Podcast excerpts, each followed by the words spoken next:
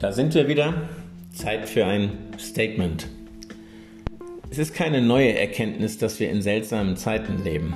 Darüber haben schon viele gesprochen.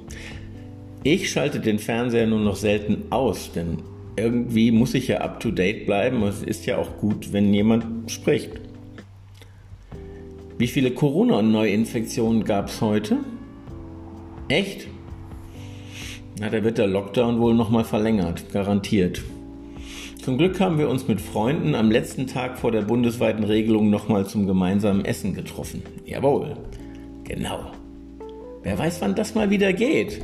Und es kribbelt ja auch so schön, wenn man weiß, dass man was Grenzwertiges tut, nicht wahr? Wie ein extra Chili auf der Tonkabohne. Lecker war's. Und gemütlich und nett. Und keiner von uns hängt tot überm Zaun. Hätte aber auch schief gehen können. Naja, ich bin noch keine 50 und vermutlich noch lernfähig. Jetzt sitze ich allein hier und Corona ist medial allgegenwärtig. Ich brauche eine Pause, eine Aufhellung, etwas Positives. Ich muss was anderes sehen. Ich muss mal raus. Vor allem mental. Unser kommunikativer Kochevent war großartig, wird aber wohl auf absehbare Zeit keine Wiederholung finden. Aber Kochen ist ein tolles Vehikel, um den Geist auf Reisen zu schicken. Früher habe ich mir leidenschaftlich gerne Anthony Bourdain reingezogen, den reisenden New Yorker Restaurantbesitzer und Liebhaber glasierten Schweinefleischs, der mir auf spitzzüngig kulinarische Weise die Welt zeigte. Aber der ist ja nun auch tot.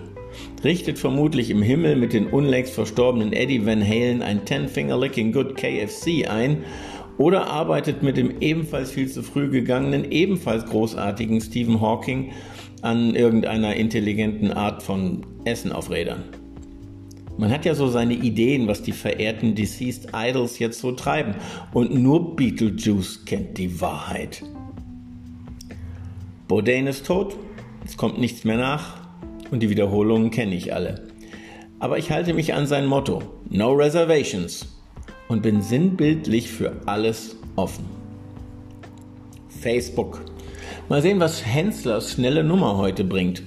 Obwohl ich mir das Slimfit Sushi Kochjäckchen mit Womanizer Gegrine eigentlich nicht mehr antun wollte, seit er einen simplen Streifen Bacon verkackt hat, der Amateur. Aber nachdem sein Restaurant rettender Best Buddy Rose Rosin eigentlich zur One-Man-Product Placement Show verkommen ist und immer mehr Credibility-Probleme aufschichtet, sind dessen Versuche, Gordon Ramsay auf Deutsch abzubilden, eigentlich nicht mehr ansehbar. Ich werde mir jemand anderes aussuchen müssen. Alternativen? Hm. Rund 80% der Zuschauer bringen einen gewissen Herrn Lichter nur noch mit kunstvoll hochgelobten Stehrümchen und gar nicht mehr mit prätentiös präsentierten Schmeckewöhlerchen in Verbindung.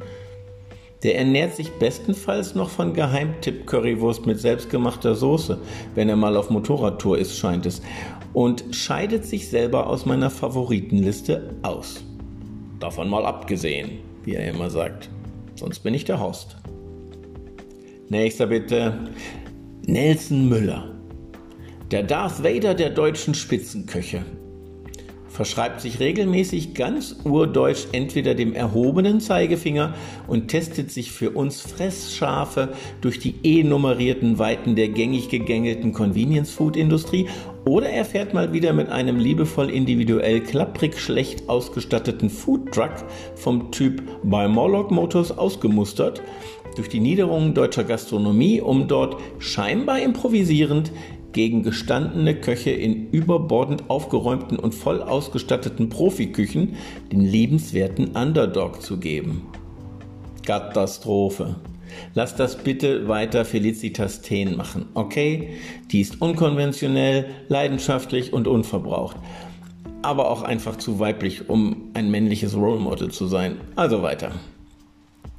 Da war doch noch der Typ mit der roten Kugel, der Impossible Koch. Yep, der könnte mich vielleicht anleiten. Tim Melzer. Persönlicher Freund von Jamie Oliver ist er eine der wenigen brauchbaren Alternativen der bekochmützten TV-Welt. Längst nicht so geschmeidig liebenswert und überhaupt nicht Schwiegermutters Liebling wie sein Greater Britain Pedant ist er immer ausreichend ungehobelt und aufbrausend, um zumindest den Unterhaltungswert hochzuhalten. Unangepasst, leidenschaftlich, kompetent. Identifikationswert für mich überdurchschnittlich. Oh. Also keiner, der mich auf andere Gedanken bringt. Da kann ich mir auch einen Spiegel über den Herd hängen. Mann, Mann, Mann. Und die mit Verstand getroffene, vorsichtige Auswahl der persönlichen kulinarischen Leitfigur ist doch so wichtig. Wie man zum Beispiel an einem gewissen Herrn Hildmann erkennen kann, der uns täglich die Gehirnzellen auflösende Nebenwirkungseffekte rein veganer Ernährung am persönlichen Beispiel offenlegt quasi ein im Innenraum eines Porsche-Überrollkäfig freigesetztes, daherbrabbelndes, unreflektiertes, unfreiwilliges Jenke-Experiment.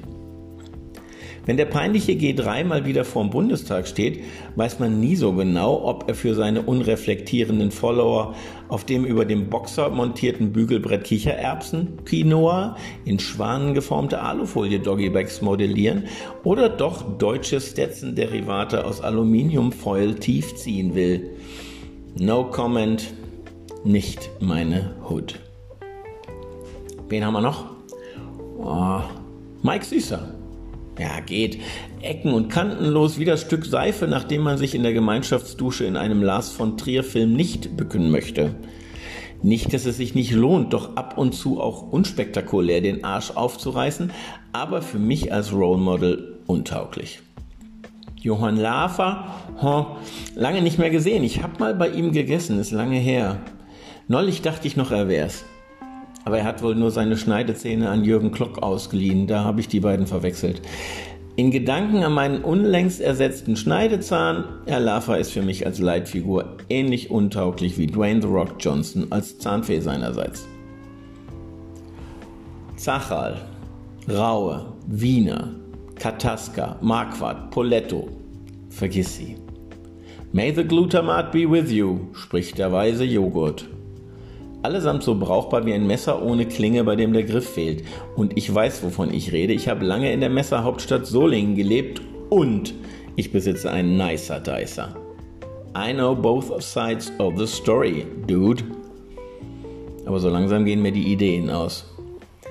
Wenn Alexander Herrmann eine adäquate Leitfigur für einen wie mich wäre, würde ich wohl auch aushilfsweise unentgeltlich im Katasteramt von Bottrop arbeiten – oder bei Magma Films mit einer Hand in der Hose in Einzelbildanalyse nach politisch-extremistischen Subbotschaften fahnden. Scheint mir beides nicht erstrebenswert. Die graue bayerische Eminenz, Alfons Schubeck, der einzige, von dem ich sogar ein echtes Kochbuch besitze, so in Papier und mit Einband und so, ist mir zu viel Kir Royal. Zu viel over the top. Nichts, was mich weiterbringt. Geht also auch nicht. Oh Mann, ich vermisse Anthony Bourdain. Das Zitroneneis auf Sizilien, nachdem die Menschen um drei Blocks Schlange standen. Die Three Little Pigs aus Chicago, die ich nachbaute und die dann auch meine Kinder verschlungen haben. Die frisch erlegte und roh auf dem Küchenfußboden mit den Inuit verspeiste Robbe. Alles Klassiker. Bitte sehr, der Augapfel darf natürlich nur vom Gast ausgesaugt werden. Das ist das Beste. Man stelle sich solch einen Satz von Eni van de Maiglockies vor. Wen haben wir noch? Nobody at home, I suppose. Ach ja, fast hätte ich Christian Rach vergessen, den 5-Euro-Restauranttester, den kulinarischen Peter Zwegert. Aber dessen Gesichtsfarbe signalisiert mir doch deutliche ernährungsphysiologische Mangelerscheinungen und die versuche ich als Corona-Risikogruppen-Zielperson gerade zu vermeiden. Damit wären wir dann durch. Und ich auch. Seit einer halben Stunde habe ich nicht mehr an Corona gedacht. Das hat schon mal geklappt. Aber ist es nicht irre, dass ich die ganzen eindimensionalen Fernsehköche überhaupt kenne? Es ist mir andererseits fast unmöglich, Geburtstage und Termine im Kopf zu behalten. Manchmal spricht mich jemand auf der Straße an und ich erkenne sie oder ihn nicht. Aber dass Rosin seinen Wirsing gern schlotzig mag und Melzer Knödel hasst, das weiß ich. Ich werde wohl meine Priorisierungen mal überdenken müssen.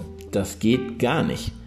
Ich bin Opfer der Medienindoktrination, vergeude meinen Intellekt, meine Empathie und meinen Erfindungsgeist. Das muss sofort aufhören. Jawohl, ich werde die Untiefen des seicht siedenden Salzwassersuds verlassen, den narrativen Nahrungsmittelnutzern abschwören und mein Leben wieder sinnvoll machen.